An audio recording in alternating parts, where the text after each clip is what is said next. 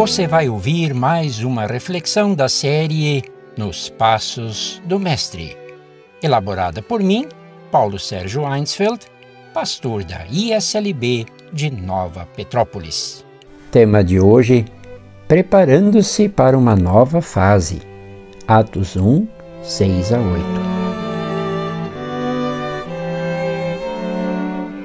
Durante 50 dias, os discípulos viveram um precioso tempo de preparo para o período de missão que viria com a chegada do Espírito Santo. Foi um tipo de curso intensivo em que se revezavam entre o fazer nada e o trabalho em grupo. Houve tempo para descanso, silêncio, reflexão e lembranças, e houve preciosos tempos conjuntos de refeições, de oração, de adoração. Tudo fez parte do treinamento para um novo ciclo no qual coragem e poder viriam do alto. Parece que Jesus não queria que os discípulos dependessem dele para tudo. Enquanto estava presente fisicamente, dava broncas e mostrava como e quando fazer as coisas.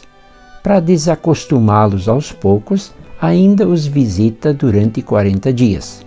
Como Pentecostes, o Jesus que estava do lado de fora passa a morar do lado de dentro pelo Espírito Santo. Este os guia e orienta numa sadia dependência que inclui uma liberdade de agir e de pensar que nunca tiveram antes. E vivendo em liberdade, teriam que lidar com o poder de forma certa. Jesus os orientara antes de partir, de acordo com Atos 1, 6 a 8, que diz: então os que estavam reunidos com Jesus lhe perguntaram: Será este o tempo em que o Senhor irá restaurar o reino a Israel?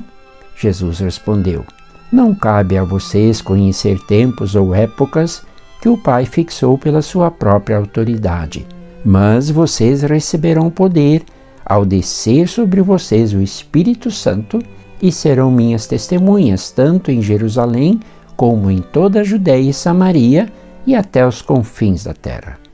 Os discípulos ainda pensam que Jesus assumiria o poder como rei da nação. Era a expectativa do Messias, do representante de Deus que governa na terra. Em vez de centralizar poder, Jesus o distribui aos discípulos, mas numa nova ideia. Não é mais o poder de mandar nos outros, nem é poder para fazer estripulias com um microfone na mão e uma sacola de ofertas na outra. É, pelo contrário, uma força dinâmica, é capacidade de resistir diante das dificuldades, é novo ânimo para testemunhar e servir com alegria. Os discípulos se preparam para o tempo em que o Espírito Santo será novo professor. Finalizando, lanço a pergunta você já se matriculou nesta escola que ensina esperança e coragem para o futuro?